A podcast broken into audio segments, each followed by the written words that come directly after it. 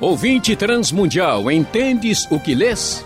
Essa pergunta foi feita há muito tempo quando alguém estava lendo a Bíblia. O livro sagrado do cristianismo ainda guarda muitos textos difíceis, mas conversando com Luiz Saião, você vai entender alguns desses mistérios. Só que também vai descobrir que existem coisas que só serão reveladas na eternidade. Acompanhe. Vamos começar com uma pergunta da Lucimara de São Paulo, ainda falando sobre tradução da Bíblia. Uma amiga dela conseguiu, professor Saião, de forma gratuita, um exemplar da versão restauração da Bíblia. Ela não conhecia essa versão e quer saber qual grupo a produziu e quando foi feita. Ela é uma boa versão, professor Saião?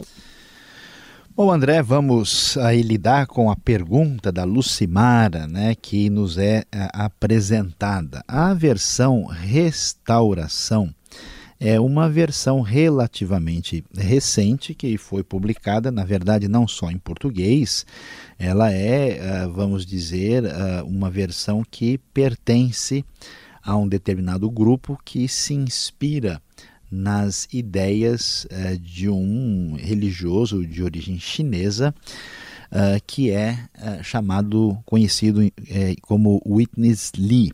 Hoje a versão está disponível em chinês, né, que tem a ver com a origem né, do Witness Lee.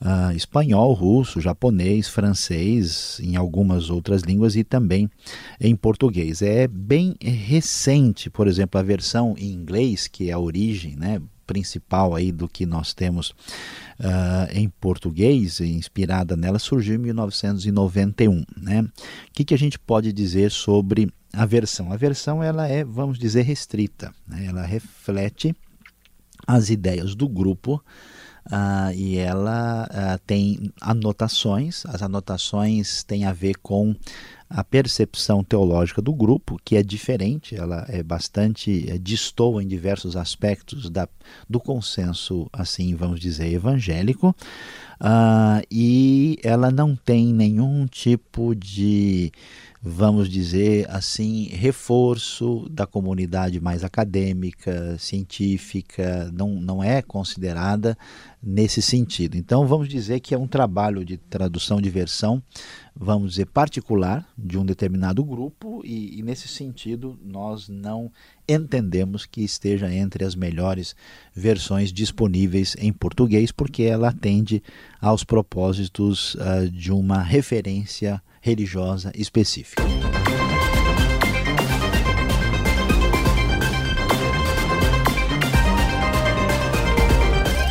O Rafael também nos enviou uma questão sobre tradução da Bíblia, mas agora é sobre um texto da Bíblia.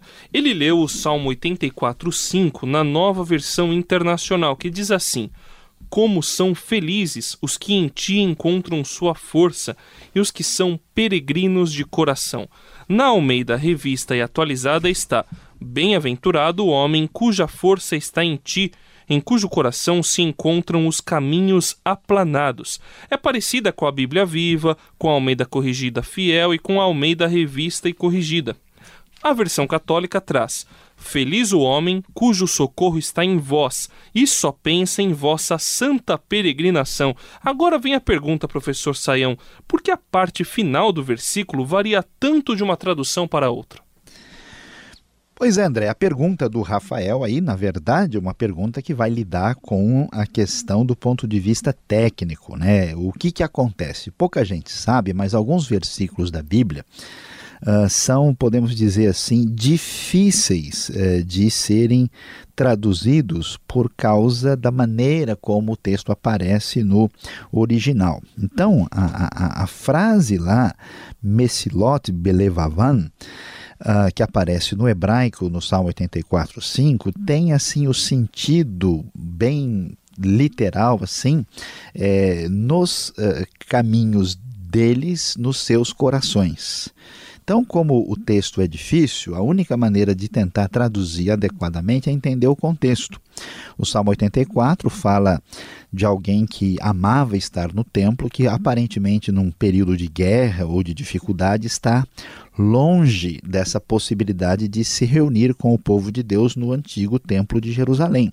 Então ele vai dizer que ele tem saudade, fala que o, o pardal achou casa, a andorinha encontrou ninho, mas ele tinha encontrado os altares uh, do Senhor, mas agora ele, ele, ele tem saudade, ele gostaria de estar lá. E ele diz que felizes são aqueles que vivem na casa de Deus para louvá-lo, que aparece no versículo 4. E aí no 5 fala felizes aqueles cuja força está em ti, né? E, uh, e depois vem essa frase difícil da questão do coração e dos caminhos. Então, o que, que acontece? Né? A versão atualizada traduziu em cujo coração se encontram os caminhos aplanados, mas isso no contexto não, não parece explicar que caminhos são esses. Então, a maior parte, vamos dizer, dos estudiosos da Bíblia entende que esse caminho é o caminho para o templo ah, em Jerusalém, que é o anseio do salmista. Então, o texto, é, por isso nós temos a versão que fala da santa peregrinação, que essa é uma versão uh, aí que foi mencionada, e a NVI traduz os peregrinos de coração porque uh, está focalizando que os caminhos que o texto menciona são caminhos dos peregrinos que iam para Jerusalém, que é uma coisa muito comum nos Salmos, basta ver, por exemplo, o Salmo uh, 121, 126 até o 134 são cânticos de peregrinação por causa da, do costume de ir a Jerusalém nas festas, nos momentos especiais. Por causa dessa questão contextual, no caso, a tradução da NVI é, faz dessa maneira e tem, tem muito sentido no próprio contexto. Né? A dificuldade de tradução é porque o texto em si é difícil na língua original. Por e-mail, o Mauro quer saber o que significa a rosa de Saron, que aparece em Cantares de Salomão, capítulo 2, versículo 1 ele ouviu que Saron era uma cidade que não produzia nada e que essas rosas foram plantadas nesta cidade por causa das pragas, professor. A pesquisa dele está correta? É isso mesmo? Ah, bom, André, vamos lá ver o que, que temos lá. No texto hebraico, a expressão Hava Tselet HaSharon é traduzida nas Bíblias mais antigas por Rosa de Saron. O que é Saron ou Sharon no texto original? Uh, é uma planície uh, que fica perto do mar uh, Mediterrâneo, na parte mais ao norte de Israel, perto da cidade de Cesareia, e que é, é, tem esse nome de Sharon ou Saron. E o que acontece? Lá crescem certas plantas, não tem nada a ver com a questão de pragas, isso não sei de onde veio a informação. Uh, antigamente ninguém sabia direito que planta era essa, então arrumaram, vamos dizer, uma tradução geral assim e chamaram de rosa, mas a gente sabe com certeza que não se trata de uma rosa. Rosa não é uh, uma flor daquela região. Então nós temos versões mais contemporâneas que traduzem simplesmente por flor de Saron. Hoje os estudiosos uh, pesquisam o assunto e algumas das sugestões mais razoáveis é que se trata ou de um narciso uh, ou de uma tulipa uh, que a pesquisa mais recente tem apontado. Né? Então assim dá para a gente ter uma a ideia aí para ajudar o Mauro a entender uh, o que significa uh, essa expressão. Né? Por que, que não houve, assim, historicamente, tanta preocupação? Porque Cantares é um livro poético, né?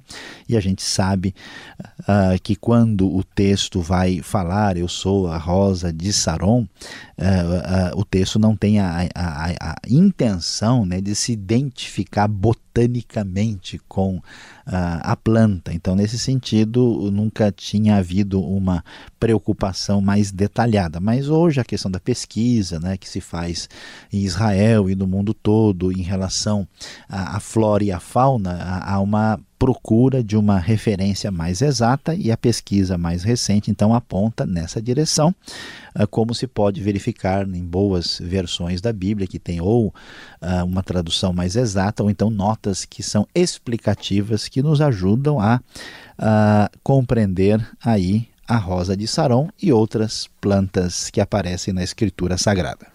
Agora, André, quanto ao significado, né, no livro de Cantares que enaltece aí o, o, o amor uh, romântico, né, e, e, apresenta ali a fala do amado e da amada, a Rosa de Saron é, é expresso ali a, a, frase é expressa pela amada que se afirma ser Rosa de Saron e lírio dos vales. Então, uma expressão poética para falar da beleza da amada. Existe gente que tenta fazer uma associação, né, com outros elementos no Novo Testamento, mas não pensamos que isso seja recomendável.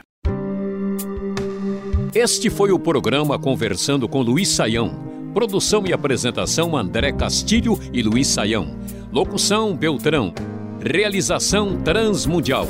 Envie você também suas perguntas para conversando@transmundial.com.br ou escreva para a Caixa Postal 18.113, CEP 04626-970 São Paulo, capital.